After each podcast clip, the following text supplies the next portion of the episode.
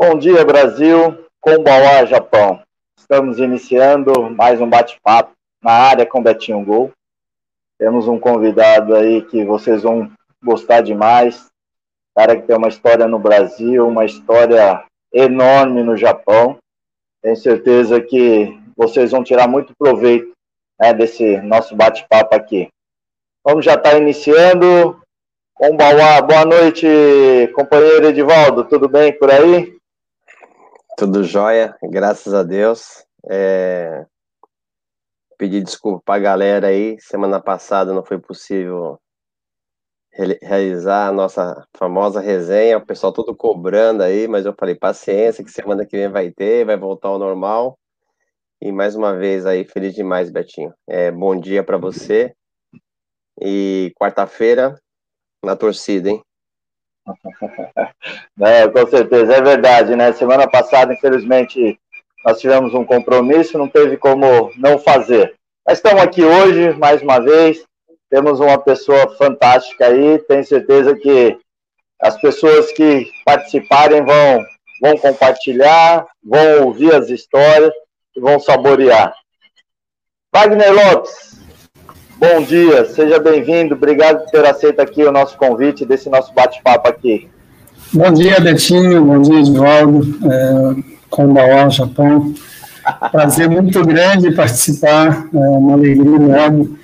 E ainda só fera, né? só gente que conhece muito futebol, então é, pode ter certeza que o aprendizado vai ser de lá de cá. Eu que vou aprender, eu que vou me divertir e, e aproveitar para o resto da vida essa oportunidade. É, é que assim, Lopes, esse, esse nosso bate-papo, né? Comecei lá atrás, no início da pandemia, né? O Milton, que é um amigo em comum nosso lá do, uhum. é, do restaurante Água de Coco, né? Ele pediu, pô, Betinho, o que você tá fazendo? Tá fazendo nada, né? Na pandemia. Pô, você vai falando um pouco da sua história, pede uma hora, uma hora aí, vai falando da sua uhum. história no futebol eu falo, sofri no início, porque falava com as paredes, né? Hoje uhum. não, né? Hoje ó, a gente consegue trazer convidados, né? Tem o Edivaldo que está comigo já há algum tempo. Então facilita uhum. demais, porque a gente quer saber das histórias, né? E assim, uhum. o sucesso todo mundo enxerga, né? Ah, mas aí fala assim, ele teve sorte, né? Mas e para chegar onde chegou? Teve é um início, né? Então fala um pouco do seu início, lá de infância, como você pensou em se tornar, onde você nasceu. Fala uhum. das dificuldades lá de trás, né? Isso, vai começar a chorar choradeira, você vai me dar um dinheirinho para comprar umas pingas para poder esquecer. Bom, eu, eu, sou de, eu sou de Franca, perto de Ribeirão Preto, a capital do sapato, em Franca, no Brasil, uma das cidades que tem mais fábricas de, de sapato. Eu sou o oitavo filho de uma família, sou caçula de oito irmãos, é, cinco homens e três mulheres. É, meu pai morreu quando eu tinha três anos de idade. Meu pai morreu eletrocutado por um raio. E eu tive uma mãe muito forte, uma mãe que era aquela italianona, assim, sabe, que abria as asas e todo mundo né, falava e todo mundo né, obedecia. Era uma família bem assim, simples, bem humilde, né? As dificuldades que. Ô, Lopes. Só, ô, Lopes, só, um, só um segundinho, porque assim, a gente tem um convidado que é um garoto, né? E acho que seria muito interessante para ele ouvir uhum. o seu início de história também, tá? Desculpa ter tá cortado. Edivaldo, Edivaldo, fica à vontade aí para chamar nosso convidado daí do Japão. Tá bom. Primeiro, agradecer o Lopes aí é, é rapidinho, tá? 32 anos no Japão. Te acompanhei tudinho, tá, Lopes? Tá legal. Referência para nossa comunidade aqui e várias histórias suas aí que e você sempre foi essa pessoa humilde, né? A gente tem muito bom. Ah, obrigado pelas palavras. Tá bom. Deus abençoe. Prazer. Amém, nós todos. Amém. Eu vou chamar um garoto chamado Felipe. Ele é, é aluno nosso aqui, é, chamamos uhum. ele de uhum. última hora, ele rapidamente ele, ele já concordou, tem só 11 anos, uhum. né, tô tentando chamar ele. Felipe! Oi. Oi, Felipe. Oi, Oi Felipe, bem? bom dia, tudo, boa noite, tudo bom? Boa noite. boa noite. Felipe, você joga futebol? Jogo.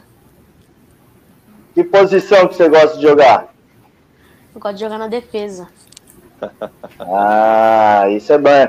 Ó, o Lopes era atacante, eu era atacante. Você ia deixar a gente passar por você ou não?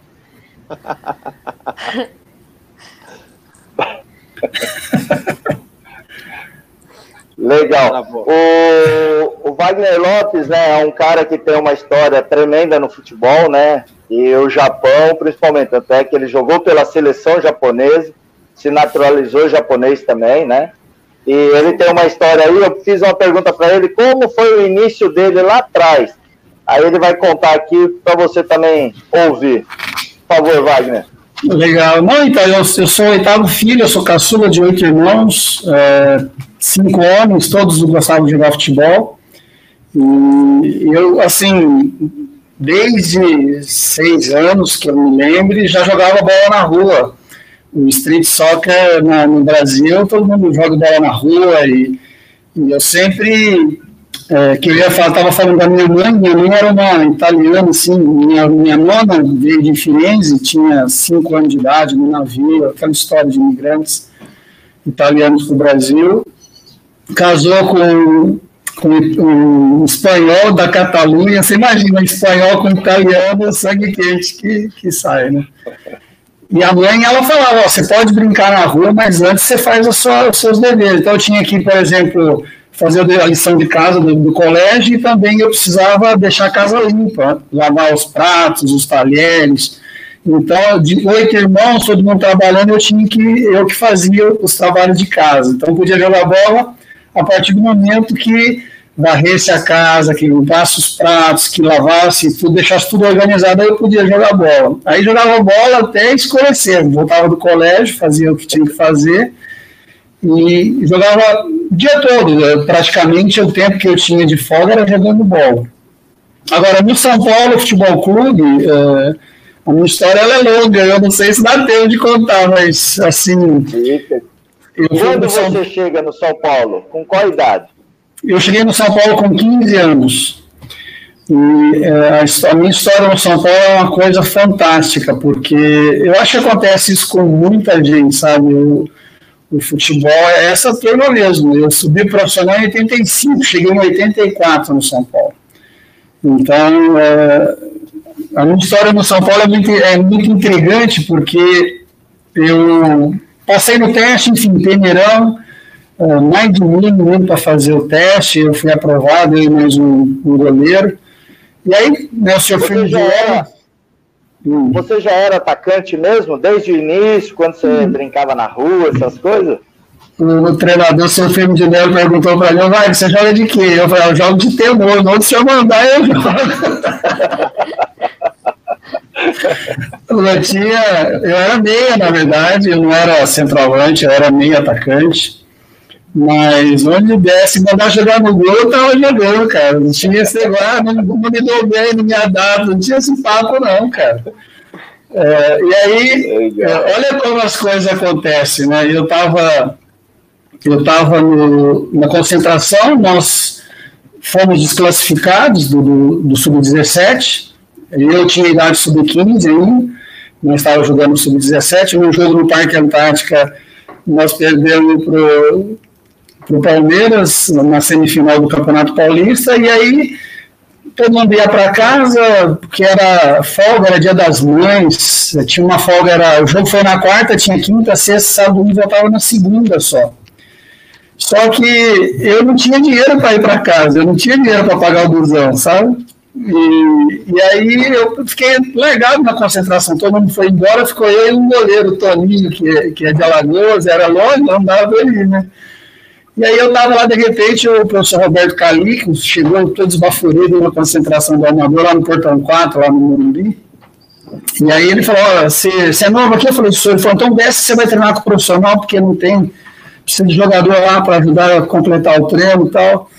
E aí eu fui, né, aquele treino de fazer sombra, sabe, Betinho, que antigamente... Hoje a gente até faz esse treino só para simular a situação do, do, adversário. E aí o São Paulo, naquela época, tinha sete na seleção brasileira e o Dario Pereira na seleção uruguaia. Então era um time que... Esse aí era o time B do São Paulo, esse era expressinho, pra você ter uma ideia, com o Neto, com o Ronaldo, Zé Teodoro, Visola, Adilson, Fonseca... E esse time era considerado um time reserva. Enfim, aí eu fui treinar com o São Paulo, fui treinar com o time titular, com Careca, com Miller, Silas, Sidney, enfim, Oscar, Dário Pereira. E aí acabei treinando bem, me destaquei no treino, o seu Cirino me falou, mas eu não te conheço, você joga no Sub-20, mas não sei, eu nunca vi você. Eu falei, não, seu eu sou do Sub-15, na verdade, eu não sou do Sub-20. E o seu Sininho era um cara, assim, muito à frente do tempo dele, né? Então, ele falou, a partir de, de amanhã você treina com profissional. Eu sou um profissional assim, cara. Então, uma história, uma história que eu largado lá, por isso que no tempo de Deus é uma coisa fantástica, né? A gente, às vezes, pensa que está largado, eu não, eu não tinha dinheiro para poder ir ver a mãe, para poder dar um abraço nela, dia das mães, e acabei ficando no Morumbi sozinho e fui treinar no profissional, acabei sendo promovido para profissional. Então, são histórias assim que é, é, inacreditável, né? Pode acontecer. Então, a gente tem que estar tá sempre preparado, estar tá sempre buscando evolução, porque a hora que você menos espera, acontece a oportunidade. Na época, eu tinha 16 anos, então eu subi profissional com 16 anos, muito rápido. E aí eu treinava no profissional e voltava para jogar. Eu jogava no juvenil da época, infantil, juvenil e juvenil. Eu jogava nas três categorias e treinava no profissional. Tá, mas isso é aquilo, né, que você falou, né, das oportunidades, elas vão surgir desde Sim. que você esteja preparado, né, porque Exatamente. também ninguém vai te dar uma oportunidade se não confiar em você, né. Então, acho que isso, primeiro, é você, né, saber que, pô, eu preciso trabalhar, porque daqui a pouco vai chegar. Porque uhum. é muito fácil falar assim, ah, aquele cara teve sorte, né? Ah, sorte tá atrás de muito trabalho, né? De muita competência, Exatamente. de muita persistência, né? É, eu assim, pulei uma parte da história, porque parece estar tá contando vantagem, né? Então, é, antes disso, no Sub-15, eu tinha sido artilheiro do campeonato, tinha ido para a seleção brasileira, né, e, e, tinha uma história já no São Paulo. Então, apesar do pessoal do profissional, do preparador físico não me conhecer, mas uh, a gente já tinha um, um respeito, já tinha é, é, bom comportamento na, na, na no Sub-15. Tanto é que eu jogava no Sub-17 com o Pablo Furlan e ainda tinha idade para jogar no Sub-15. E, assim, muitas coisas a gente acha né, que é, ninguém está vendo, e é pelo contrário, sempre tem alguém vendo o seu esforço, sempre tem alguém vendo a tua dedicação, e, e é o que você falou. A hora que a oportunidade aparecer, é, eu penso assim, é, a sorte, ela tem maneira de ser chamada. Eu chamo de sorte a preparação, a execução bem feita se aproveitou a oportunidade, deu o resultado, as pessoas falam que você tem sorte, mas na verdade é rendimento, né? O rendimento, é, ainda mais na nossa função de atacante. Atacante é jogou quantos jogos, deu, fez quantos gols, deu quantas assistências. Diferente do Felipe, que não pode deixar passar gol, né, Felipe? Edivaldo, fica à vontade, Edivaldo. Rapaz, como eu sempre falo, fica até difícil ficar à vontade com. Imagina! Olha, eu sou caipira de Franca, velho. Lá a gente joga, água, joga pedra na água e faz golfe. Lá não tem. Não, mas feliz demais aí, meu Deus do céu. É... A gente fica comovido, né? A gente já sabia é, da sua humildade, né? E na verdade, na verdade, a gente não sabia dessa história, né? Uhum. E a gente procurou um convidado que fosse do Vila Nova, mas não conseguimos nenhum, rapaz. Eu falei, agora vou ter que chamar um São Paulino, né? Uhum. Felipe, o Felipe, o pai dele Felipe, é São Paulino. Que legal, Felipe. Você torce por um grande time, um time que Eu tenho muito orgulho de falar que fui formado no São Paulo. Para vocês terem uma ideia, naquela época, eu estou falando de 84, o São Paulo tinha assistente social, o São Paulo tinha pedagogo, ele tinha reforço escolar. Por exemplo, se eu tirasse, tirasse notas ruins no colégio, eu não ia para o treino, eu tinha que ficar estudando. E aí vinha a, a assistente social ver a matéria que eu estava indo mal, conversar, o que estava acontecendo. Era um clube assim, muito atento na formação do, do, do ser humano, porque a gente sabe que bons jogadores o Brasil sempre formou. Agora, você formar é, é ser humano, você formar homem de bem, você é uma coisa difícil, não é uma, uma coisa simples, porque a gente sabe que no futebol as facilidades são grandes é, é, e para você ir para o caminho errado não é difícil. Então, eu tenho muito orgulho de falar e muita gratidão também de, de falar que fui formado no São Paulo Futebol Clube. Maravilha, meu Deus. História linda demais. Como eu sempre falo, eu, eu sei lá, queria ter a oportunidade para escrever seu livro. Já escreveu algum livro já ou não? Eu tenho um livro é, lançado no Japão, uma autobiografia. Ah, é? É. Só que ele está em japonês ainda. Eu procurei aqui no Brasil algumas editoras, mas recebi muitos nãos. é, e ainda estou esperando para passar para português todas as histórias. Tem história, cara, que nós temos quantas horas de programa? Se tiver umas 5 horas de programa, eu conto. Na verdade, aqui é o convidado que faz o tempo dele. Nós estamos de boa aqui, né? É, nossa, eu tenho, eu tenho muitas histórias. Antes de chegar no São Paulo, eu é, fui treinar na Francana. Eu sou de Franca, né? Francana, na época, era um time que tinha caído da segunda, tinha subido para a primeira divisão em 78, acho que em 82 caiu para a segunda. Então, na minha infância, eu ia lá no lanchão, no Lancha Filho, no estádio, torcer. Então, jogos do Corinthians, do Palmeiras, do São Paulo, e assistir e falar, um dia eu quero jogar aqui e tal. E eu fui fazer, eu fui fazer teste no, na Francana. E fui fazer teste na Francana e aí, antigamente todo mundo entrava no campo, sentava num grande círculo, e aí você é, sentava no grande círculo, esperava o treinador chegar, distribuir as camisas, quem ficava de fora esperava. Antigamente era assim, né? Betinho da minha geração, acho que o Edinaldo também. É, e aí, cara, o treinador chegou e ele olhou para mim e falou: O que você está fazendo aqui? Eu falei: Não, eu queria pedir para o senhor deixar o treinador. Ele falou: Não, espera lá fora, a hora que, a hora que eu te chamar, você entra aqui. Não é de você deixar, não. Não, eu tenho uma dura, cara.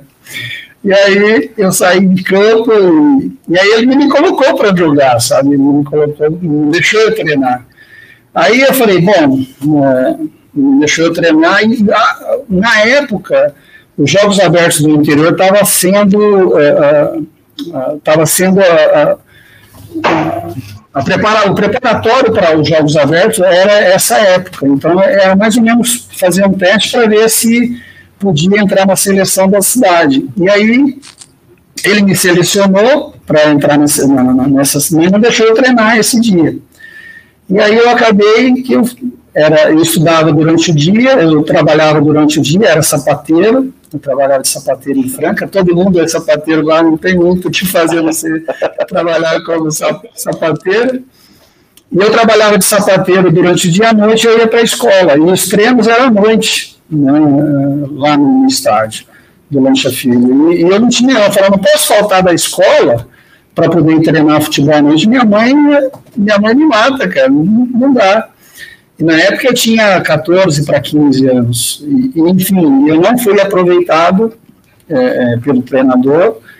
E, e, aí aconteceu que uma cidadezinha vizinha, né, o Carlinhos era, era o prefeito da cidade vizinha, e é uma cidadezinha, Restinga, é uma cidade de 12 quilômetros de Franca.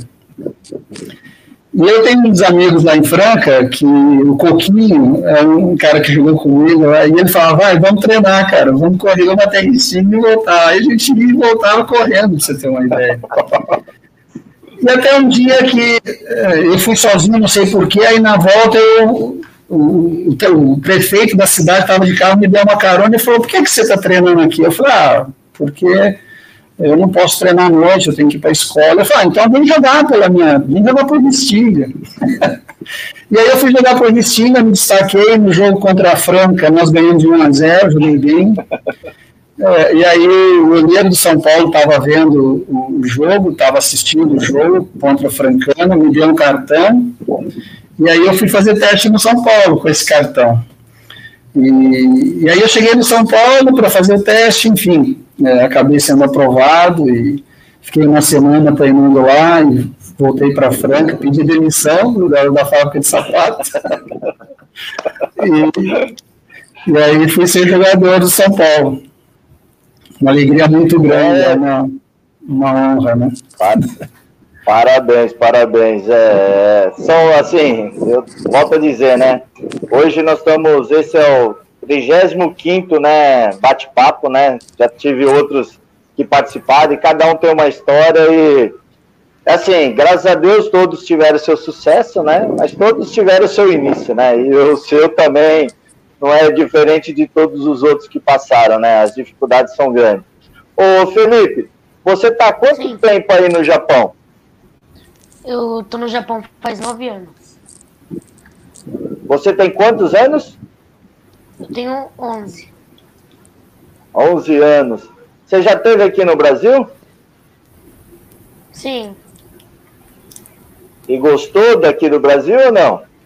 Gostei. Gostei muito. Tá. Mas você quer se tornar um jogador profissional?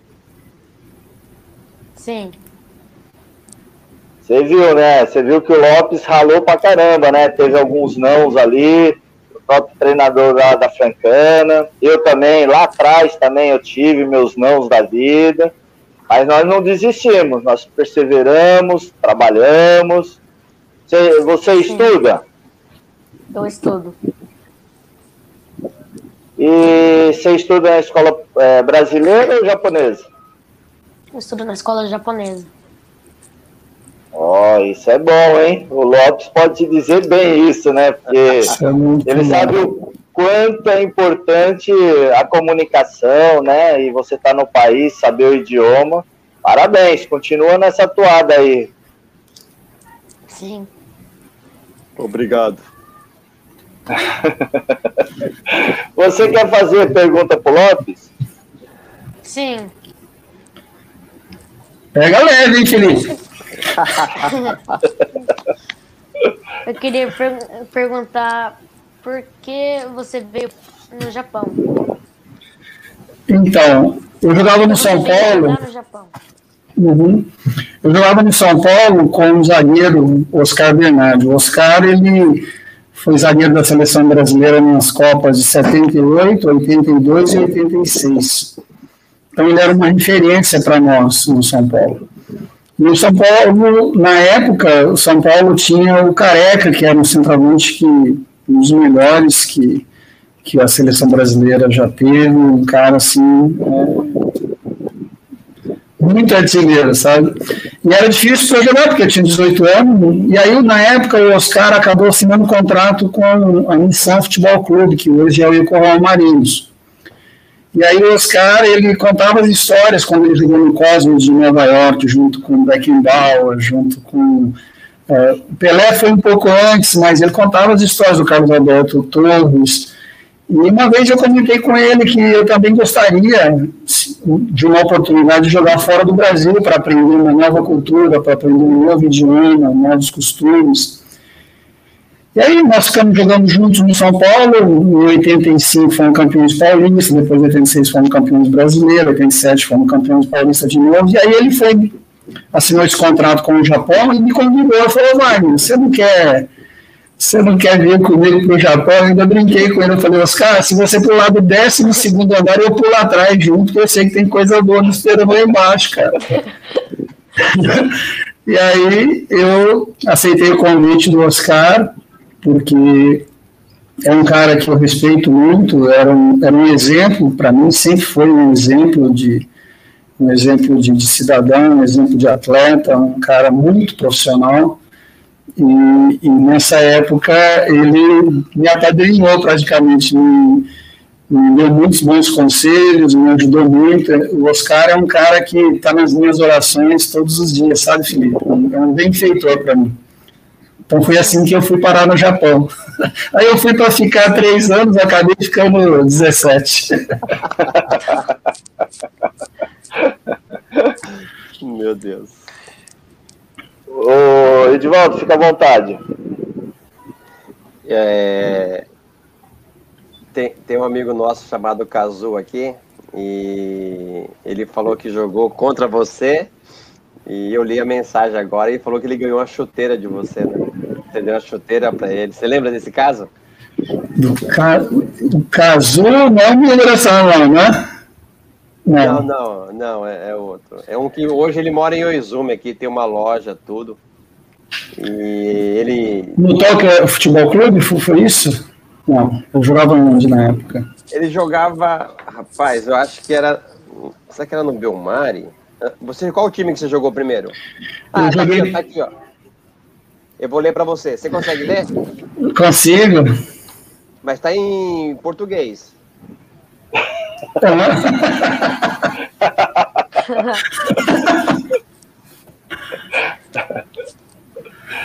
que legal. É, então, rapaz, é tanta gente, né? Quantos anos isso foi? 97, será? Mas vamos fazer o seguinte, falar que você lembra, tá? Não, lembro, claro que lembro. Mas é que eu chamava ele de Emori na época, não é isso? Eu acho que o nome é diferente, mas isso, acho que isso, eu lembro. Isso, exatamente. É que a gente aqui chama ele de Kazu, né? Mas é esse Entendi. Então, o que que acontecia, acontecia muito, uh, e a gente às vezes acaba, né, você acaba presenteando, né, e, e, a vida vai correndo, se tanta coisa você acaba, não é que esquece, mas é muita coisa, muita. Ah, olhando o rosto dele agora, deu para ver, deu para lembrar, sim. Otsuka, Otsuka. Otsuka. Eu nem sabia que o nome dele era Otsuka, a gente chama só de Kazu. Desculpa, Kazu. Mas é muito legal você poder. Desculpa, Betinho.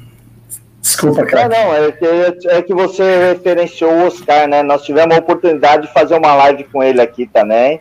E é aquilo Oscar. que você falou, né? Como pessoa, ser humano.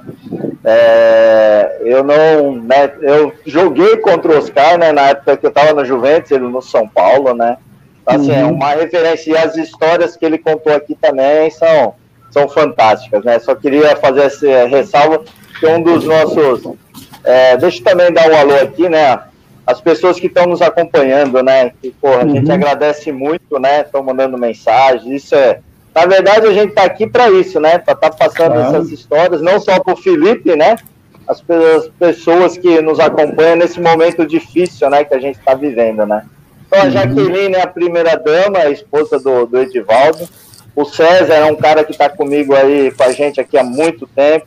Marcos, Adilson, a Regina, o Marcelo, o Kate Doi, a Glória, o Cazu, o Wagner. Obrigado aí por. Se eu esqueci de algum nome, acho que o Pedro, que as letrinhas são pequenininhas e meus olhos não, não sei se estão chegando tão bem. Mas obrigado pela participação.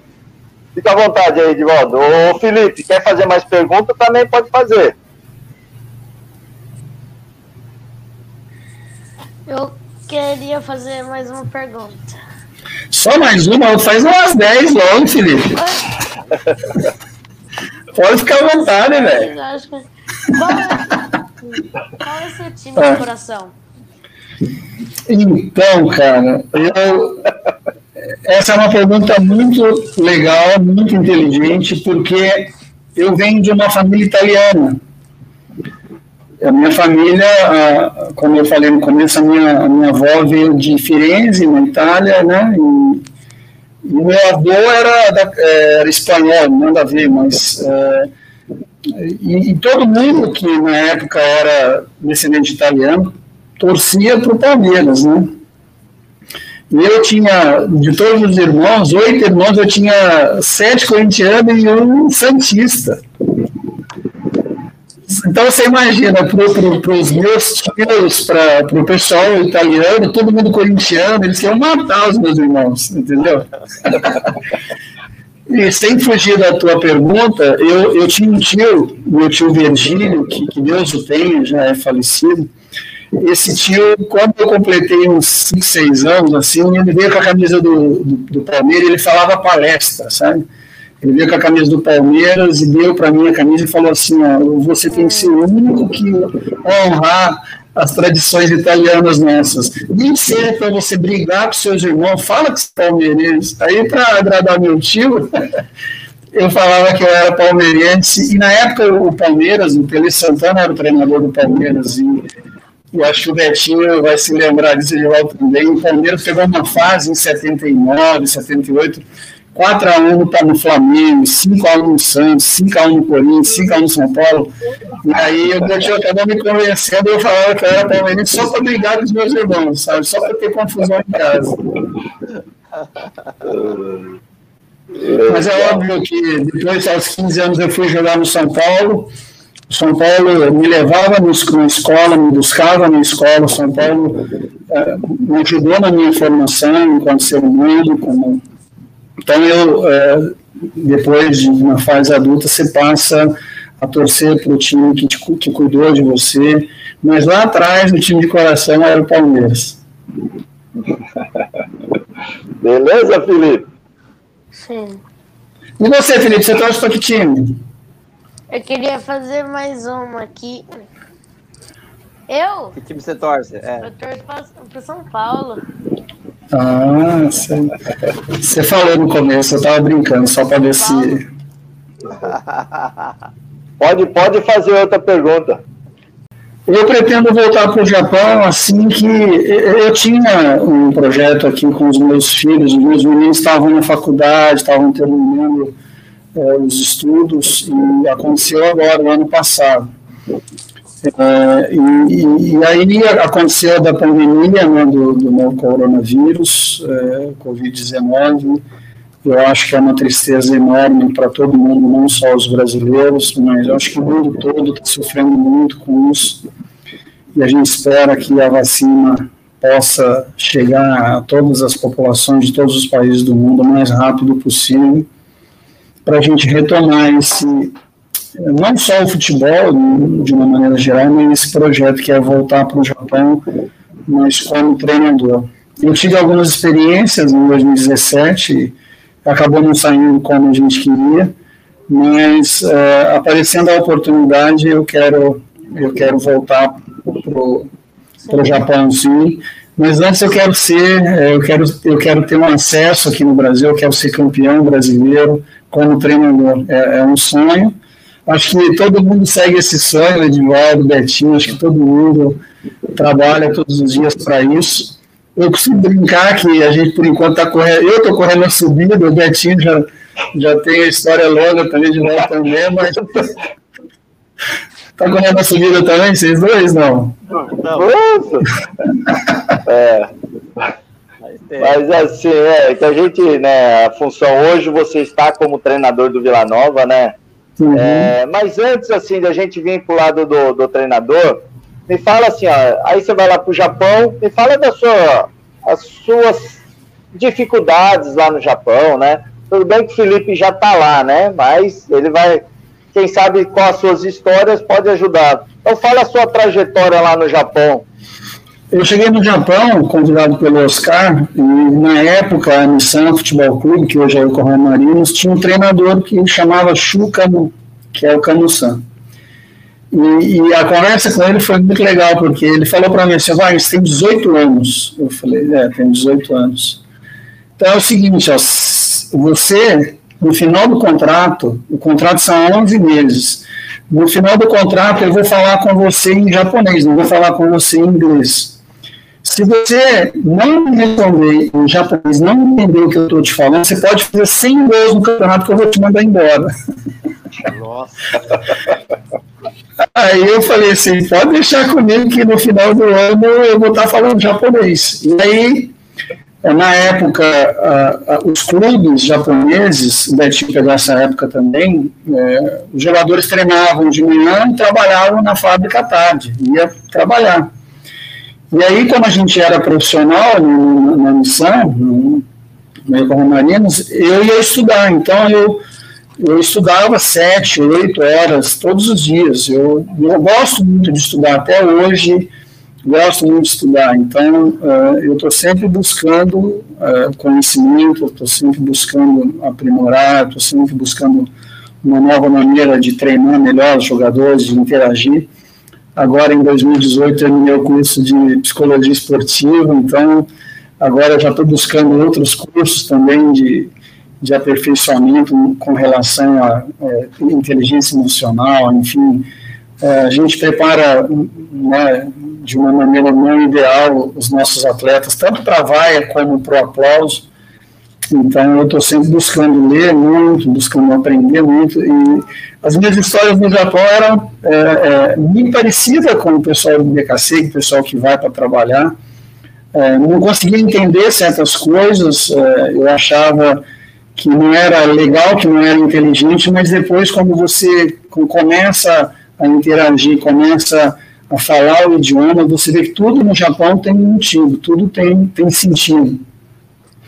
Então, eu, por exemplo, eu tinha. Eu, você vai trabalhando, você vai vendo, você vai aprendendo, né? Então, eu, eu, eu gostava muito do Irachai Macessa. Irachai Macessa, eu saía falando para todo mundo Irachai Macessa. E na época eu sabia que era welcome, né? bem-vindo, mas eu achava engraçado, 18 anos. Então eu estava, por exemplo, às vezes eu estava no mercado, cara, e aí eu parava do lado da banca, achei que era para desestressar também, e aí Irachai Macessa, começava a interagir com o pessoal assim, um pouco de, que é da minha personalidade, eu sou uma pessoa extrovertida, gosto de contato, gosto de falar, e, mas a dificuldade maior que eu tive no, no Japão, no início, foi com a alimentação. Eu, no começo, eu tinha muito muita dificuldade com o natô, com o sushi, com o sashimi, no começo, até eu pegar o paladar, né, eu sofri um pouco, eu acho que é natural. Só que é, eu tinha dentro de mim assim que eu que precisava me adaptar ao Japão, não o Japão se adaptar a mim.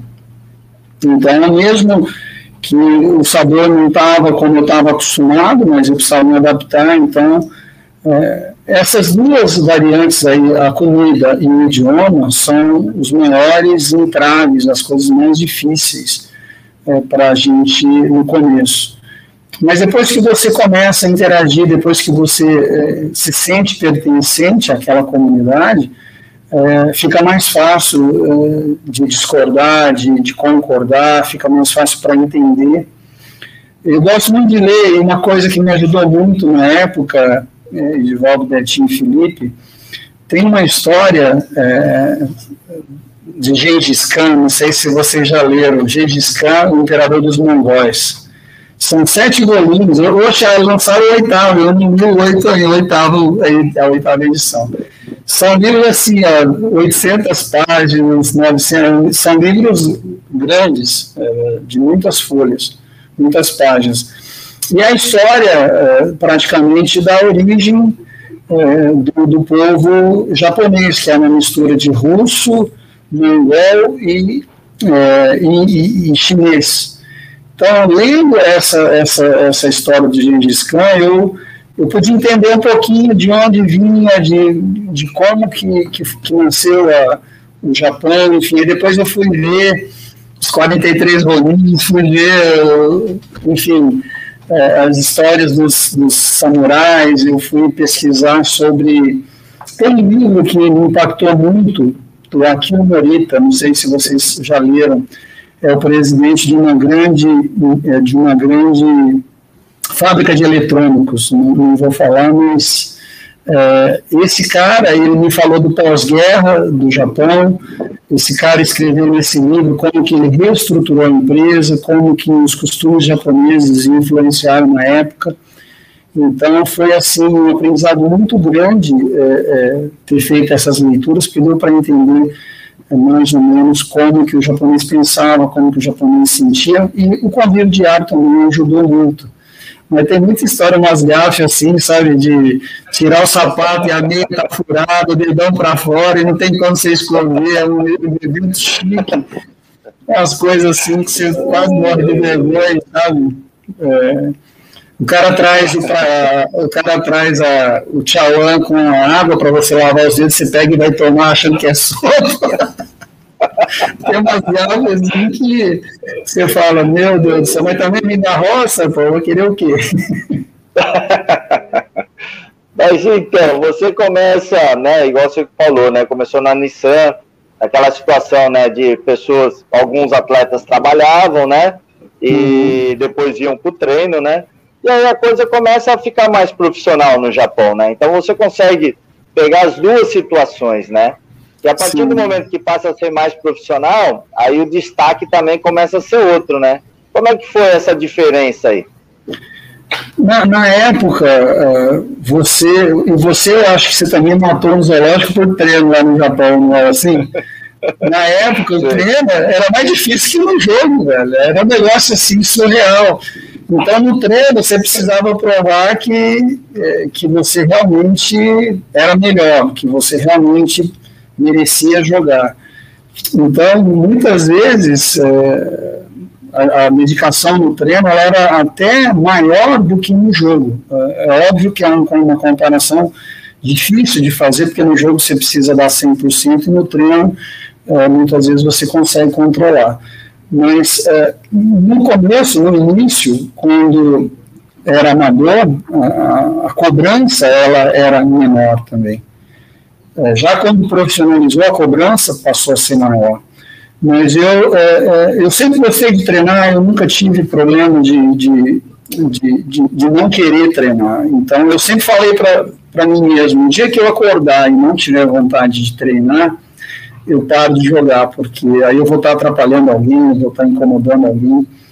Então, essa transição da fase amadora para a fase profissional, para mim, ela foi muito tranquila porque eu sempre, desde a época que era amador até a época que, que, que profissionalizou, eu sempre procurei é, fazer o meu melhor. E no Japão é uma coisa muito interessante, né, de Binobesto Tsukustikudasai, dê o seu melhor, né? Por isso que eu gosto muito do Gambá Tekudasai, que é uma coisa, dê o seu melhor, né?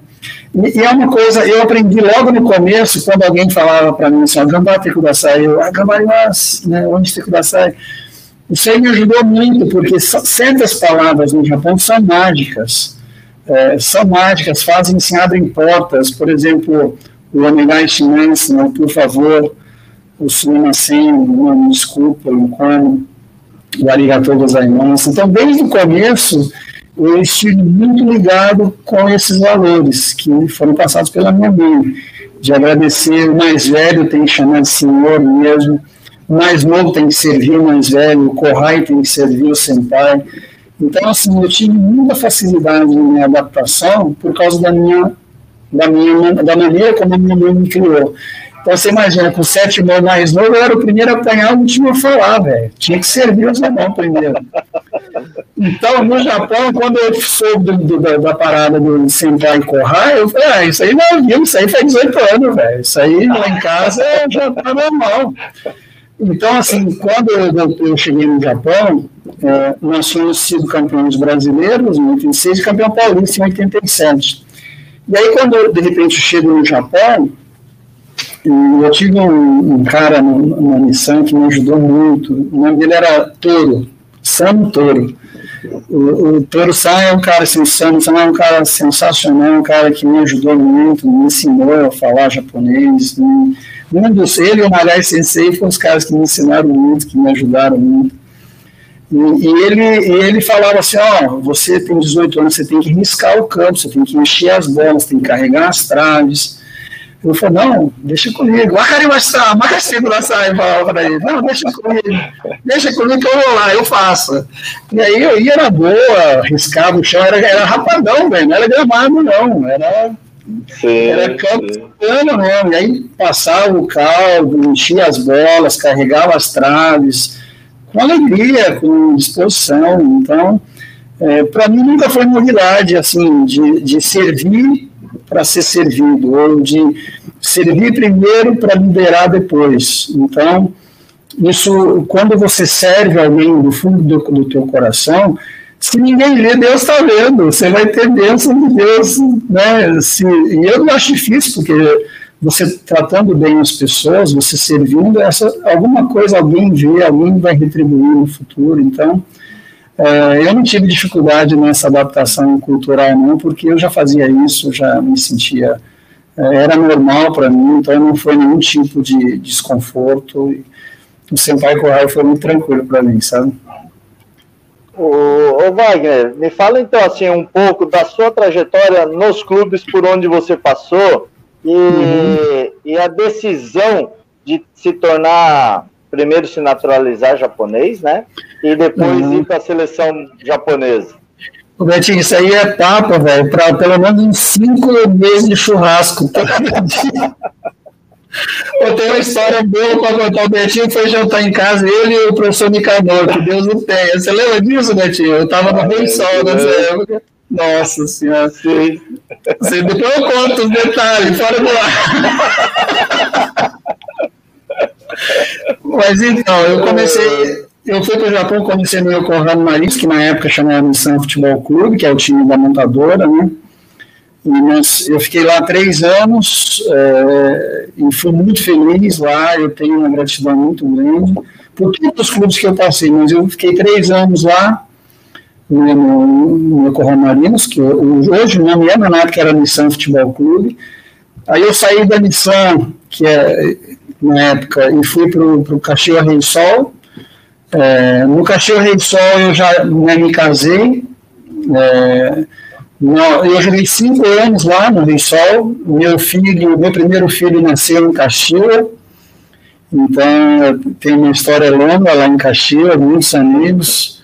Né, oportunidade de jogar com ex-jogadores que tinham jogado comigo, com, do São Paulo, Careca, Nelsinho, Ailton, Regis, é, Rivelino, os caras que é, o Zé Sérgio era nosso treinador, um cara fantástico também, um cara do bem, que só me deu bons exemplos. Ainda hoje, de vez em quando, a gente joga golfe junto, um cara maravilhoso. o Careca também, joga golfe junto de vez em quando aqui em Patiba, de onde, onde eu moro hoje. Então, assim, é, do Sol, eu acabei indo para a Honda, joguei dois anos na Honda. A Honda resolveu não ser profissional. Na época, é, queria ser profissional, estava para ser profissional. É, jogamos dois anos lá. É, do Versol eu fui para o Chama Belmari, né, que na época era Belmari Giratska, e o Betinho é um dos maiores ídolos lá do, do Chama Belmari. E ele me deixou uma camisa pesada lá, rapaz. Ele me deixou na número 10 lá, e os caras falaram para mim assim: o Betinho fez 500 gols com essa camisa aqui, ó. Você precisa fazer mais que ele. É impossível fazer mais gol que o Betinho. O Betinho jogava demais, cara. O Betinho, o Betinho foi um dos maiores jogadores que, que eu tive o desprazer de jogar contra, né? porque me tirou muito bicho lá, viu, jogador. Ele ganhava todo jogo quando jogava contra o meu time, cara. Não deixava a gente ganhar, não. E quando o Betinho pegava na bola, você podia pegar bastante vezes, podia dar porrada, não tinha jeito, podia bater, não caía de jeito nenhum, viu? Que velocidade, que força para arrastar esse rapaz. Aí no Belmari, eu estou entregando tudo aqui, velho, não tem papa na língua, não. O, Belmari, do Belmari eu fui para o Nagoya Grampas, no Nagoya Grampas eu joguei dois anos, Saí do Nagoya Grampus depois de dois anos. É, e, e, aí eu acabei indo para o UFC Tóquio. E no Nagoya Grampus eu tive muitas histórias boas também. O Alexandre Torres, um cara fantástico. O Pixie, que é o Stojkovic, cara maravilhoso também. É, comigo na seleção, o Mochizuki jogando na seleção junto, Yamaguchi jogando na seleção junto, Hirano jogando na seleção japonesa junto. Então já tinha muitos amigos lá, muita gente boa, muita, muita parceria. É, saí do, do Nagoya Grampus e aí eu fui para o UFC Tóquio. O UFC Tóquio eu fiquei pouco tempo. É, no UFC Talk eu acho que eu fiquei sete meses, dos sete meses que eu fiquei, acho que três ou quatro machuquei, fiquei com o tornozelo, torci o tornozelo, uma torção muito grave, e acabei demorando para me recuperar, e, e, aí do, do UFC Talk eu fui para a Vista Fukuoka. E a Vista Fukuoka foi onde eu encerrei a minha carreira, onde eu parei de jogar, é uma decisão difícil, né? mas machuquei, acabei machucando o joelho, acabei machucando o joelho e, precocemente, né? Porque você fala para falar, pô, parei de jogar com 33, ia fazer 34, pô, ainda era, ainda se não machuca, né? O joelho, principalmente, mas aí né, machuquei o joelho não conseguia, porque era cartilagem, não conseguia recuperar, não conseguia fazer com que uh, voltasse a, a, ter alegria para treinar. E, e, a gente sabe que parar de jogar é uma tristeza muito grande, né? Mas, enfim, foram é, quase... Deixa, deixa, é, deixa eu só te falar, né? Porque você citou, né? Eu no Belmari, né? Que deixei a camisa pesada. Mas por coincidência ou não, do Belmari você vai para a seleção japonesa e faz o sucesso que faz. Então a camisa foi. não foi tão pesada assim, não. Não, era, a gente brinca com a camisa pelada, até para o Felipe entender. É assim, Felipe, quando um jogador faz muito sucesso com aquela camisa, ele usava a camisa 10. Quando eu fui para o Belmar, me deram a camisa 10. Eu falei, não tem outra, não. Porque ele, quando o jogador faz muito sucesso com aquela camisa, quem vem depois, usa a mesma camisa, tem que chegar perto, pelo menos, tem que fazer alguma coisa a mais. Então, é, ninguém queria usar a camisa de nossa daí é tiro, na carta não quis, ninguém queria. Eu falei, como é que eu faço agora?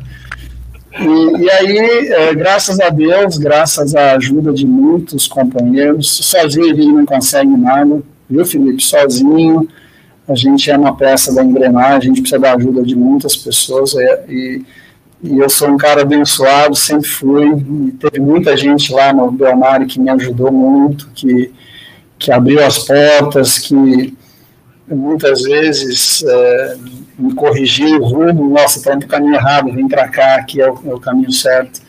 E graças a Deus eu pude me naturalizar jogando pela Belmari, a Belmari até hoje é é um parceiro, é um roxolinho, é um padrinho para nós, né?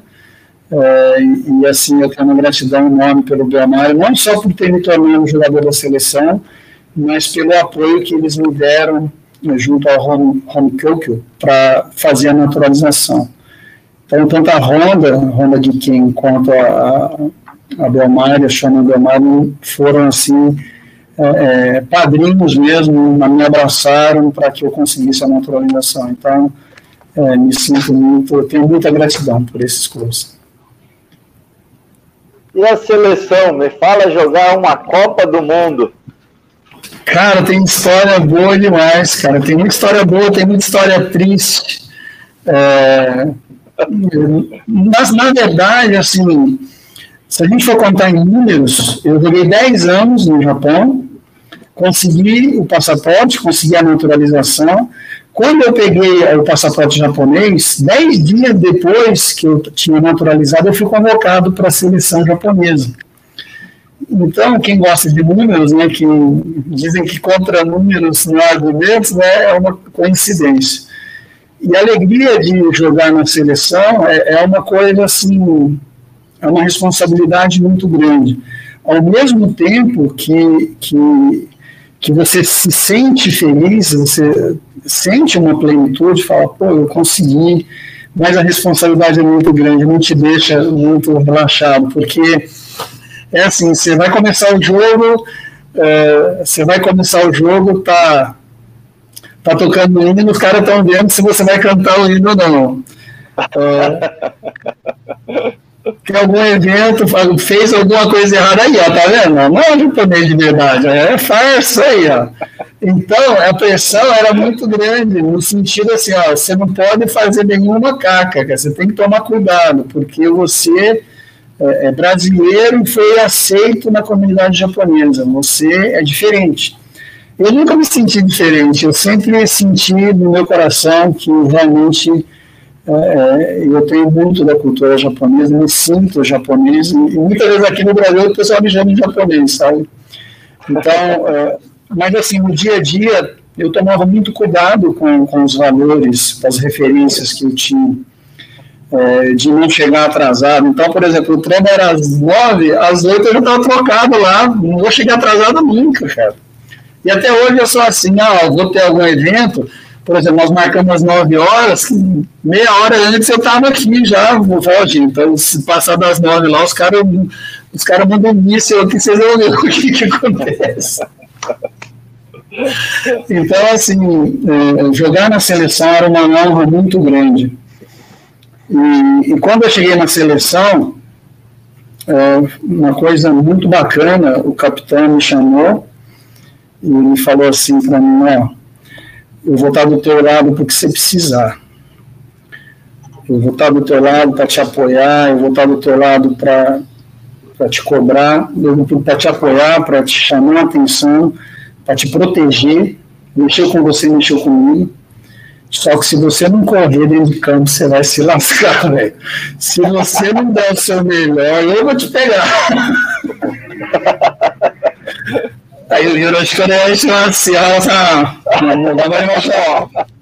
Na época o Ihara era nosso capitão. Então, assim, outro cara que me ajudou muito na seleção, e eu tenho uma chuteira dele guardada na minha casa, eu, o, o, o Kazu, o é um cara assim que também me ajudou muito na seleção. Ele me, abraçou de uma maneira, ele já estava na seleção mais de 10 anos na época, quando eu cheguei na seleção japonesa. E o Kazu me abraçou falou, vai, ó, o que você precisar, né, em bom português, ele fala muito bem português, ó, se você precisar, estou aqui para te ajudar, o que, qualquer dificuldade, você conta comigo, não só dentro de campo, fora de campo também. Então o Kazu foi um cara assim que muitas vezes eu fui pedir conselho, o que você acha que eu tenho que fazer, qual posicionamento você acha melhor, o que eu posso fazer para te ajudar. Então, eu tenho uma gratidão né, é, pelo Kazu, pelo Ihara, enfim, por, por, jogadores que me receberam muito bem na seleção japonesa. E a gente sabia quantos que... Anos, quantos anos você tinha, Lopes, quando você foi para a seleção? Eu tinha 28 anos. Eu cheguei no Japão com 18, com 28 eu, tava, eu fui para a seleção japonesa. Então já não era mais um menino, eu já tinha uma história, já tinha, uh, eu já tinha uma, uma, uma, uma carreira, mas assim, uh, na seleção, eu joguei na seleção brasileira sub-15 e sub-17, é diferente você jogar na base, né? Quando você chega na seleção japonesa, você volta no tempo da época do São Paulo, na época de estádios uh, lotados, a imprensa, a cobertura de uma Copa do Mundo, a cobertura de uma Copa América, em 99 nós jogamos a Copa América aqui no Paraguai, ela, é, ela é muito grande, ela faz com que realmente você entenda o tamanho da paixão pelo futebol em qualquer parte do mundo. Então, a torcida japonesa me abraçou de uma maneira assim muito respeitosa, onde quer que eu, até hoje, quando eu vou ao Japão, eu sou muito bem recebido, sou muito bem tratado.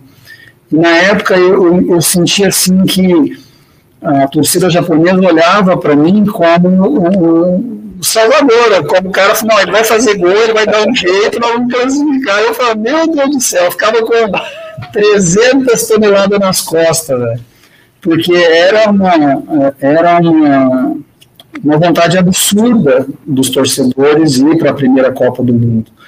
Então, quando eu cheguei na seleção, os jornalistas, muitos é, é, setoristas, é, dizia que o Japão, ah, o Japão não, tem chance de ir para a Copa do Mundo, ó, 20% de chance, porque, pô, o Emirados Árabes tem que perder, a Coreia tem que perder, o Irã tem que perder, virando, ele está na outra, chave, na outra chave. Mas, enfim, era muita combinação de resultado para a gente poder entrar na repescagem. E tinha que ganhar da Coreia, no é, jogo contra a Coreia do Sul, em 97, é, desde 1984 que a seleção japonesa não vencia a Coreia em si. Então nós fomos para aquele jogo, acho que foi no dia 1 de novembro de 1997, nevando, no frio, cara. Sabe aquele frio que você não sente muito do tornozelo para baixo? Você bate na bola assim, mas... E tinha nevado um pouco antes do jogo. Uh, e esse jogo nós jogamos muito bem, nós ganhamos de 2 a 0 e, e eu fiz um, talvez uma das melhores partidas pela seleção japonesa foi esse jogo. E, e assim, antes do jogo, antes da, durante a viagem, é, a, torcida, a, torcida, japonesa ela vinha falar, né, ela vinha pedindo para a gente vencer, porque desde 84 que não vencia a Coreia lá na Coreia. E, e foi um jogo assim que a gente se preparou muito, que a gente é, é a gente ainda brincava, eu, eu falei para o Casual, com o nem que a gente morra que nós estamos querendo esse jogo, cara. E, e, foi um jogo muito bom, vencendo, né, 2 a 0 Eu dei uma assistência e fiz o gol, o segundo gol. Então, é, quando a gente voltou para casa, quando a gente voltou para o Japão, é, ainda tinha esperança, então nós precisávamos ganhar, acho que do Uzbequistão e torcer para os Emirados Árabes e, e, perder, e acabou acontecendo o resultado, a Coreia acho que ganhou de 1 a 0.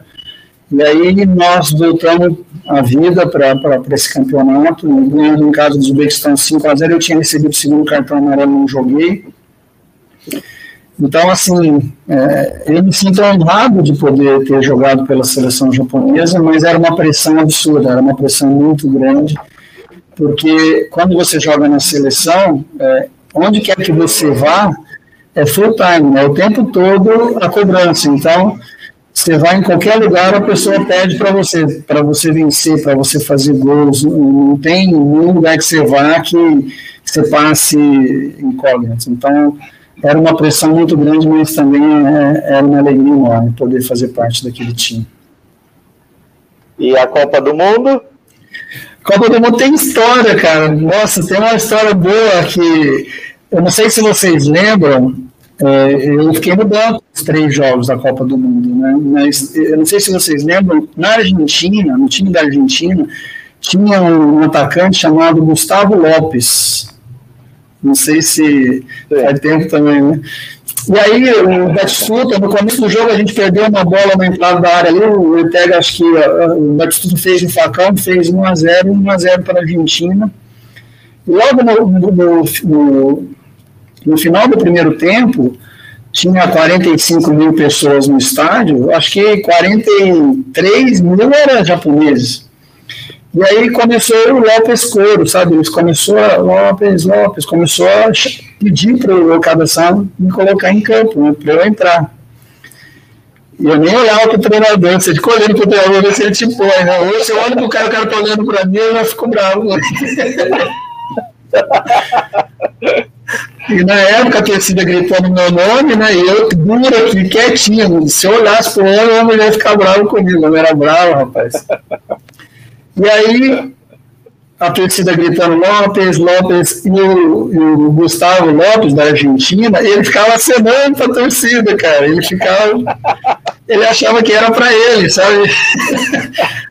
Ou seja, ele, ele, não sabia da minha existência, né? Eu falei, caramba, o cara nem sabe que eu existo.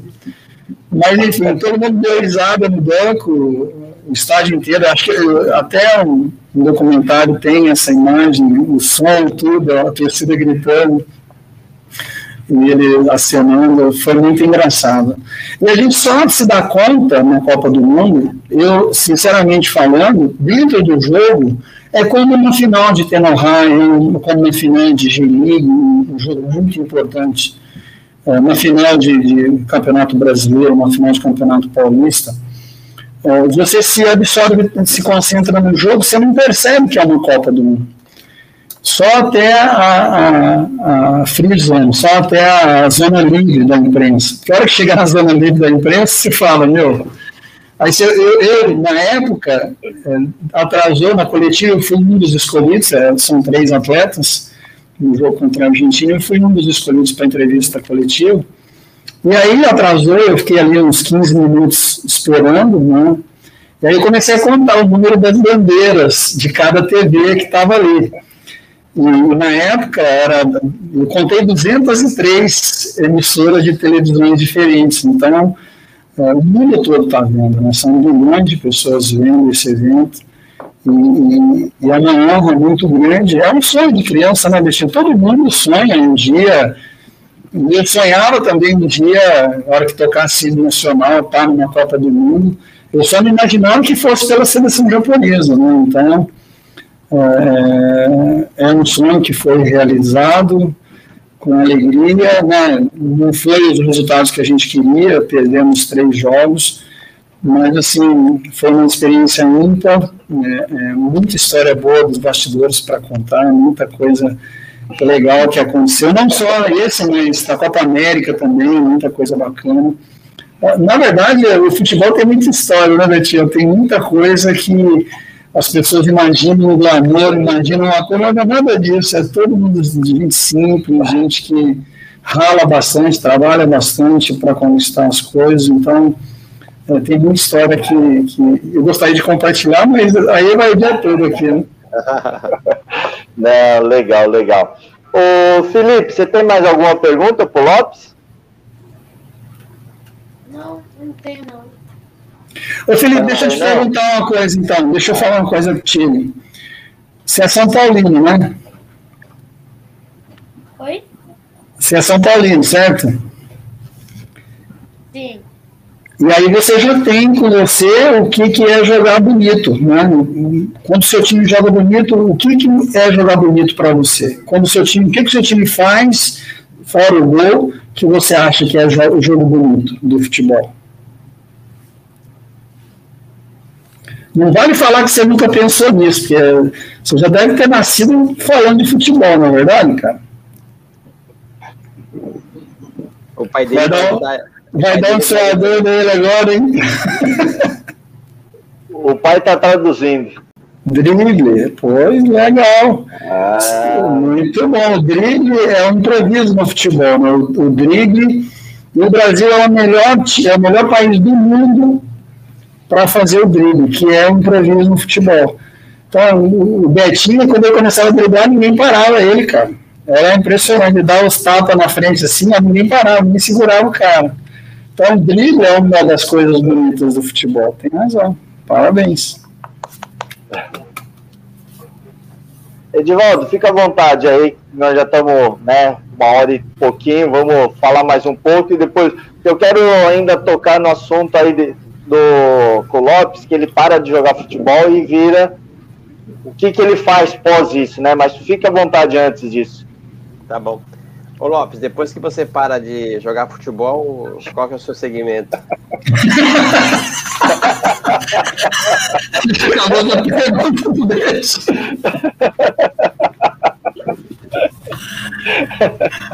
Então, eu parei de jogar em, em 2002, dezembro de 2002, eu parei de jogar, embora meu contrato vencesse em janeiro de 2003.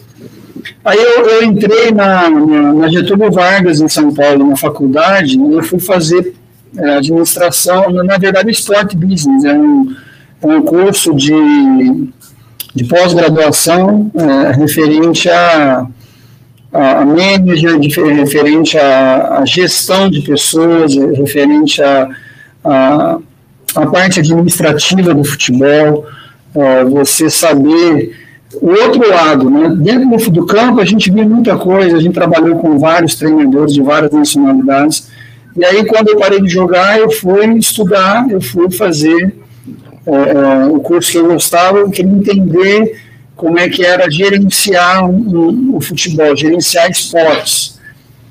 É, paralelo a isso, alguns investimentos, a gente na época, meu, meu sogro acabou resolvendo comprar alguns postos de gasolina, a gente acabou entrando no negócio com ele, mas é, não era minha praia, não, não era o que eu entendia, sabe? E aí eu fiquei, de 2003 a 2005, eu fiquei estudando né, com relação é, trabalhando no posto de gasolina, ia lá, atrapalhava os caras um bocado, porque mais atrapalhava que ajudava. E, e aí, em 2005, o meu, o meu agente, o Alexandre Ack, da Ack Desidério, ele falou para mim assim, ó, vai, o Mancini me deu um recado aqui, falou para você ir no Pacaembu, que eles vão jogar com o Paulista, o Mancini, vai, o Mancini é o treinador do, do Paulista de Jundiaí. Eles vão, e aí ele mandou um recado para eu encontrar com ele depois do jogo, para eu assistir o jogo lá no, no, no Pacaembu. E aí fazia muito tempo que eu não vi o Mancini, a última vez que eu tinha visto ele foi em 96, quando a gente jogou junto no Honda, o Honda Max Honda na época, nós somos campeões lá juntos né, da Jitsu. E aí eu fui no jogo contra o Palmeiras, Paulista contra o Palmeiras, e aí eu fui no jogo e aí dei um abraço nele depois do jogo, tá, a gente conversou, bateu papo. E aí ele falou para mim assim, ó, na segunda-feira você se apresenta lá no Paulista, você vai ser meu auxiliar. E é uma coisa engraçada isso, porque quando a gente jogava junto, lá no, no no Belmari, não, na Honda, desculpa, ele, ele, ele era muito chato, cara. Ele, ele parecia o treinador dentro de campo, né, assim. E aí eu falava assim, quando você parar de jogar, você vai ser treinador, cara. Eu vou ser seu auxiliar.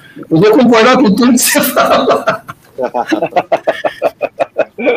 e aí o Mancini me falou para ir na segunda-feira, e aí eu conversei com a minha esposa. A minha esposa tem um papel muito importante nisso, porque ela, ela me abriu os olhos. Ela falou assim: nesses últimos dois anos que, que você parou de jogar e que você não tem mais contato com o futebol, você não é mais cara alegre que você sempre foi. Você sempre. Eu falei: não, mas eu estou feliz. Eu falei: não, você não, você não está. Você não é o mesmo, longe do futebol. E a gente não percebe, na verdade, né? Eu estava infeliz e não percebia. E aí ela me deu todo o apoio para eu voltar. E aí eu fui ser auxiliar do, do Wagner Mancini no Paulista de Jundiaí. E já no primeiro ano, em 2005, a gente já dei a sorte de estar no lugar certo, e nós somos campeões da Copa do Brasil. Fomos, depois, em 2006, fomos jogar a Copa Libertadores. Então, assim, a passagem foram quase dois anos e cinco meses auxiliar do, do Wagner Mancini lá no Paulista. Depois ele foi para os Emirados Árabes e eu acabei ficando, porque eu tinha acabado de voltar para o Brasil, não queria... Os meus meninos estavam estudando, estavam se adaptando ao Brasil ainda, mas o Wagner me ajudou muito, aprendi muito com o Mancini, é, não só gestão de grupos, mas metodologia de trabalho, filosofia de jogo, modelo de jogo. Então, assim, foi um, um período de muita aprendizagem para mim. E essa transição, esses, esses dois anos aí, é, depois que eu parei de jogar, foi muito bacana também, porque eu fui estudar, fui ver coisas que, quando eu saí do Brasil, eu não tinha eu não tinha terminado os estudos, eu tinha 18 anos, então é, a busca pelo conhecimento, eu, até hoje, eu vou morrer estudando, quero, quero morrer estudando, viu, Felipe? Não acha que se quando acabar a faculdade vai parar de estudar, não, porque não vai, cara. Quanto mais você aprender, mais dinheiro você vai ganhar. Eu só estou aprendendo, dinheiro ainda estou procurando, estou atrás ainda. Mas, Mas foi esse. Disso, né, então, em cima disso aí, né, que você tem, tem falado, é, que você citou Mancini, eu também tenho uma pessoa que me ajudou muito, Sérgio Soares, né, um compadre meu, é, hoje está lá no Juventus, lá na Moca, já dirigiu Bahia, Ceará, né, teve no Japão também, né? Joguei contra ele lá no Japão.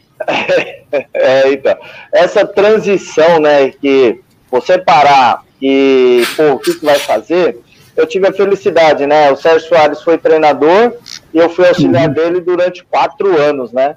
Isso fez com que eu ganhasse bagagem, separasse o atleta, jogador, por a comissão técnica, né? Porque tem uma diferença de relacionamento, comportamento, conduta, né?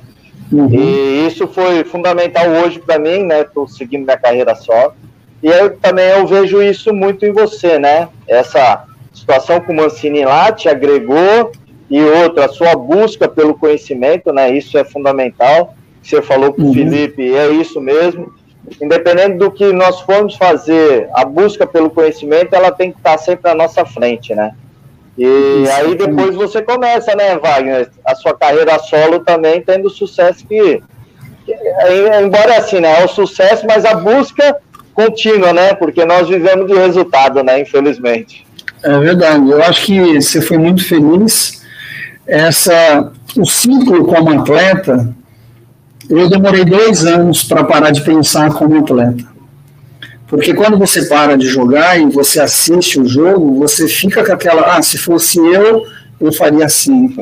Ah, naquela jogada, minha tomada de decisão era essa.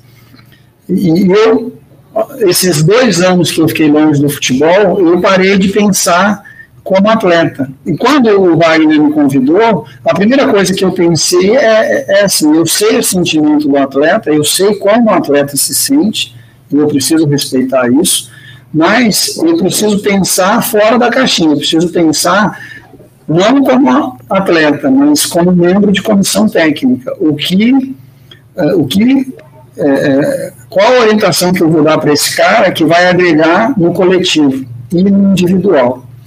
Então, você foi feliz porque você precisa encerrar o ciclo como ex-atleta e passar a pensar coletivamente, e é difícil, você é, é, muito mais fácil ser jogador do que ser treinador, né, do que ser membro de comissão técnica. Verdade. Dar o treino é a coisa mais gostosa que tem. Fora de campo é que os problemas vão se avolumando, os problemas vão aparecendo de relacionamento, de gestão de grupo. É, é, então, eu demorei esses dois anos, esses dois anos foram importantes para poder encerrar o ciclo, para poder é, recomeçar eu concordo plenamente. Eu, eu aprendi muita coisa, vi muita coisa. Aí você vai buscar na memória tudo que você fez, tudo que os erros que você cometeu, erros, erros técnicos, erros táticos, erros de preparação, é, qual era o sentimento, por exemplo. Uh, na época a gente jogava no São Paulo, aqui no Brasil, vou falar no Brasil. A gente jogava no São Paulo, jogava no, no sábado, descansava no domingo, na segunda-feira se apresentava lá no Bosque do Morumbi. Uma volta no Bosque do Morumbi a um quilômetro dava oito voltas, cara. Aí você fala, meu. É verdade. Nas 48 lá, quando os caras estavam mais cansados, e lá no São Paulo, era assim, ó, era quatro minutos um quilômetro. Aí você imagina, se, passasse se passasse 4 minutos por quilômetro, ainda tinha uns caras, velho. O Silas Fonseca, Silas, Zé Teodoro, esses caras faziam um quilômetro em 3 minutos e 45, cara. Parecia maratonista. o linear 19, 18, eu falei, nossa, eu não dou conta de correr igual esses caras, não. Então, assim, antigamente a gente não, não tinha GPS, não tinha distância percorrida, não tinha é, é, a fisiologia não tinha todas as informações, a ciência não tinha todas as informações que nós temos hoje, para poder gerenciar, para poder é, é, definir situações. Então, uma evolução muito grande, é, concordo tudo que você falou, a busca pelo conhecimento, ela, ela é incessante, ela não vai parar nunca, e, e eu gosto muito de ser, de pensar assim, ó, hoje eu quero ser melhor que eu fui ontem, só que amanhã eu quero ser melhor que eu sou hoje, então o Wagner de hoje tem que ser melhor do que o Wagner de um ano atrás, do que o Wagner da semana passada. Então, uh, eu estou fazendo eu estou fazendo um estudo aqui de inteligência emocional, é muito bacana, porque muitas vezes a gente aceita as coisas sem pensar, sem vivenciar o que a gente está ouvindo, né? E, e tem muita coisa que você precisa experimentar para ver se aquilo realmente funciona ou não. Então, é, é, muito importante você passar pelos processos de desenvolvimento de forma correta, de forma bem orientada. Né? Então, é isso. Ah, sensacional, vai, sensacional. Ó, nós já estamos com uma hora e vinte. Quero agradecer de novo, né? A Jaqueline, a primeira-dama, o César, o Marcos, o Adilson, a Regina, o Marcelo, o Kate Dói, a Glória, o Cazu, o Wagner o Alan Dotti acabou entrando, foi meu auxiliar. Oh, Alan, gente boa. gente boa demais. Ele também está aí com a gente. A Lilian, o Miura, o Robertinho e a Mika, né? Que são um casal sensacional lá no Japão que cantam, dão espetáculos, né? O Mauro e outros aí que talvez eu tenha esquecido. Obrigado mesmo aí por, por todos, né? Terem participado, mandado mensagem. O Edivaldo, Vamos para as considerações finais. Se quiser fazer mais uma pergunta, fica à vontade. Só que agora eu não vou fazer a pergunta, eu vou deixar você fazer. É, na verdade, é, a pergunta é: hoje no Vila Nova, é, faz pouco tempo que você está aí, só para finalizar a nossa live, qual que está sendo assim o seu maior desafio aí no Vila Nova? Vila Nova é um, é um gigante, é um gigante adormecido. É um clube com uma torcida fanática, maravilhosa. É, a gente, eu trabalhei aqui é, nos, nos, concorrentes em outros anos e eu sempre ouvi falar que a torcida é, é, era fanática e era gigante. E eu estou podendo comprovar isso. Então, é, no dia a dia, a gente tem um carinho muito grande das pessoas que a gente encontra. E, e, e eu quero, junto com outras pessoas, nosso presidente, Hugo, é, que é um cara assim que trabalha incansavelmente, a diretoria trabalha incansavelmente pela reestruturação do clube. Nós estamos buscando é, essa reestruturação de uma maneira harmoniosa, mas é importante que os resultados venham. A gente sabe que é, vencer no futebol brasileiro não é fácil. A gente sabe que todo mundo quer vencer, ainda mais aqui no Campeonato Goiano, a rivalidade é muito grande. Então, uh, uh, o maior desafio hoje é, é, é, a união, é nós pagarmos o preço que precisa ser pago. Hoje tem obras aqui no nosso estádio, no nosso CT, de todas as maneiras possíveis. Então, assim, muito torcedor colaborando, muito torcedor dando dinheiro mesmo para a gente reestruturar, para a gente ter melhores condições de trabalho. Nosso presidente é incansável nisso, então aqui no nosso CT está tudo né, quebrando, refazendo. Então, a, a, o nosso grupo é muito unido, e isso é uma alegria muito grande. Os nossos jogadores são muito comprometidos. Então, eu tenho, eu estou muito animado, eu estou muito uh, motivado para dar o meu melhor para fazer parte disso, para ajudar a busca, uh, desde 2005 que o Manuel é campeão estadual, a Série A é um sonho para todos nós, então a gente é, pretende trabalhar humildemente pelas beiradas buscando o nosso lugar ao sol, com muito trabalho, com muita disciplina, com muito respeito aos adversários, mas o nosso maior desafio, sem dúvida nenhuma, é, é fazer com que todo mundo é, é fique é, envolvido nisso, envolvido no clube, envolvido em fazer um time competitivo, envolvido em dar melhores é, condições de, de trabalho para todos, porque é um gigante, é um, é um, clube que tem uma torcida enorme, não dá nem para mensurar, mas é um time, assim, uma torcida apaixonada. Então a gente espera que essa vacina saia logo para que o público possa voltar aos estádios, lotar o, o Serra Dourada, lotar o Lobo aqui, que é o nosso estádio, porque eu tenho certeza que juntos nós somos mais fortes e e essa nação colorada vai fazer muita diferença nos nossos jogos, tenho certeza.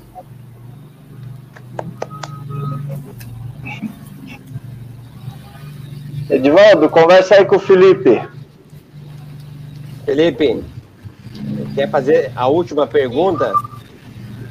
Sério? Boa. Então vai. Vai que você tem que dormir, que você tem que estudar amanhã, hein?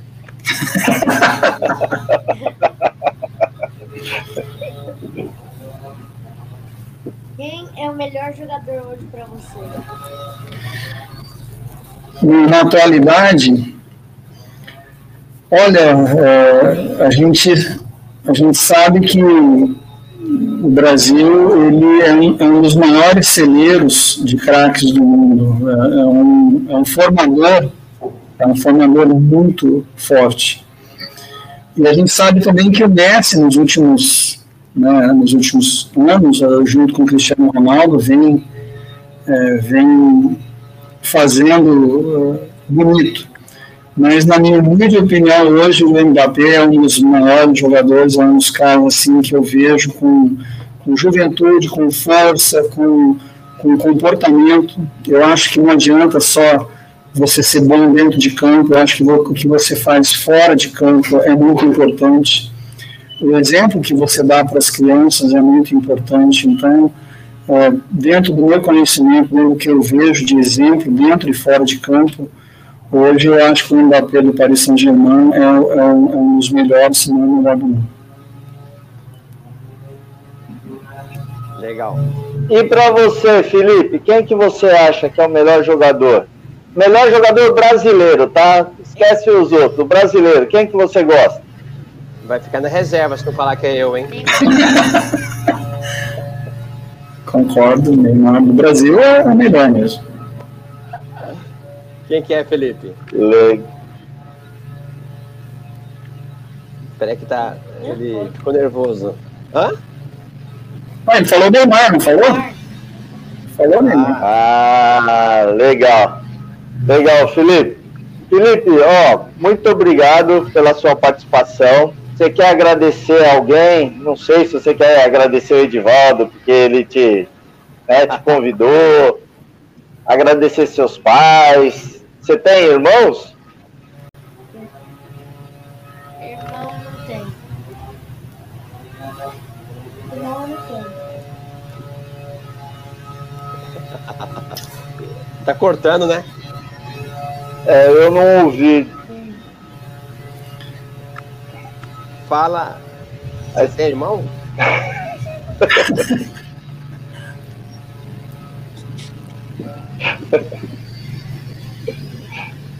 tá ruim, né? É. Ó, e o pai dele falou que ele fala bastante, hein? Não sei onde, acho que trocou o filho na hora aí que, que saiu, né? Voltou um outro Felipe.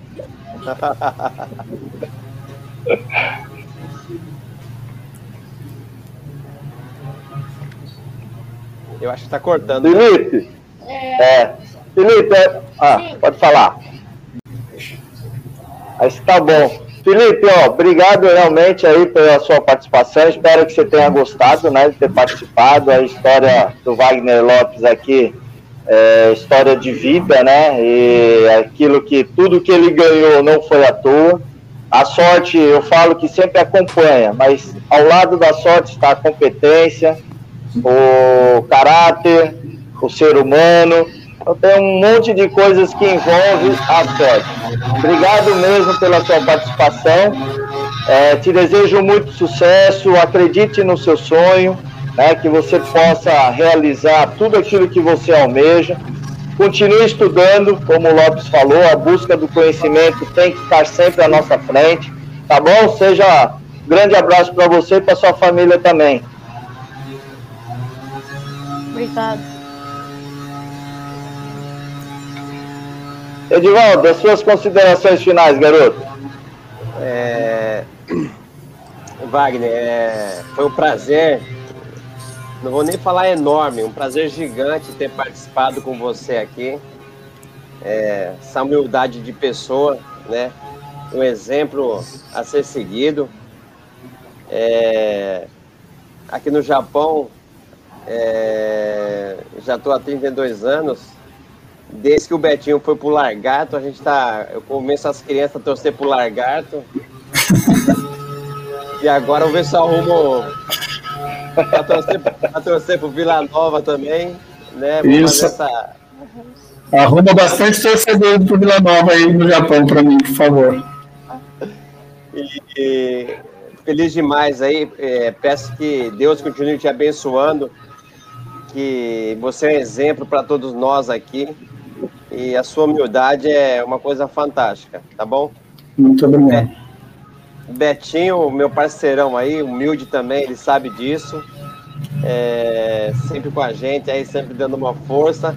Felipe, é, não desista dos seus sonhos, né? Seja forte, corra atrás de seus sonhos. E o, a última coisa que eu vou deixar aqui é que para as crianças hoje, que eu vou falar para eles é que eles têm que aprender a engraxar sapato agora.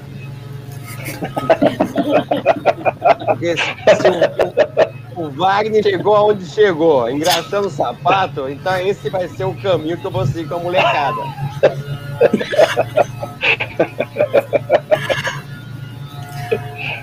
Deus abençoe. Um grande abraço, obrigado aí pela oportunidade, de novo, obrigado, Betinho. Felipe, um beijo no teu coração, Deus abençoe a todos.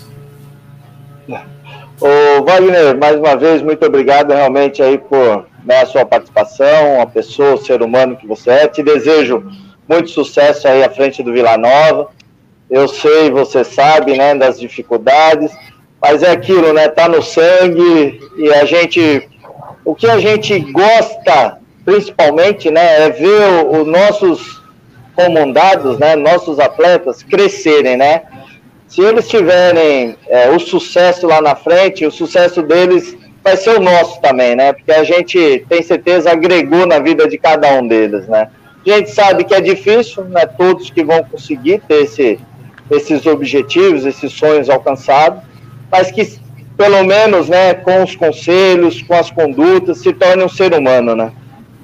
Verdade, eu, eu concordo plenamente. O treinador ele é o, é o guia, ele é o facilitador, né, o orientador, às vezes amigo, psicólogo, enfim, confidente é uma função difícil e, e a gente sabe que é, não é uma coisa simples, é uma coisa complexa, mas que é prazeroso de fazer.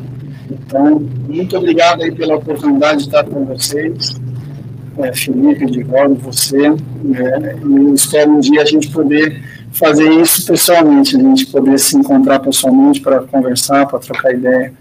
Deus abençoe, um grande abraço a todos. Amém. Beleza. Pessoal, muito obrigado a todos que participaram né, dessa live sensacional. E agora eu desejo uma excelente semana a todos. O Covid ainda está aí fora, então se tiver que sair, saiam de máscara, evite aglomerações, utilize o álcool gel. Vamos fazer de tudo né, para que essa pandemia suma de vez do universo e a gente possa né, retomar nossas vidas normais. Para isso, precisamos da consciência do povo, né? cada um tendo seus cuidados, principalmente você tomando seu cuidado, o próximo vai acontecer a mesma coisa. Desejo mais uma vez uma excelente semana, abençoada a todos. Na próxima segunda-feira, eu e o Divaldo estaremos aqui com mais um convidado, mais uma história para contar para vocês. Um grande abraço a todos. Dom arigato! Arigato.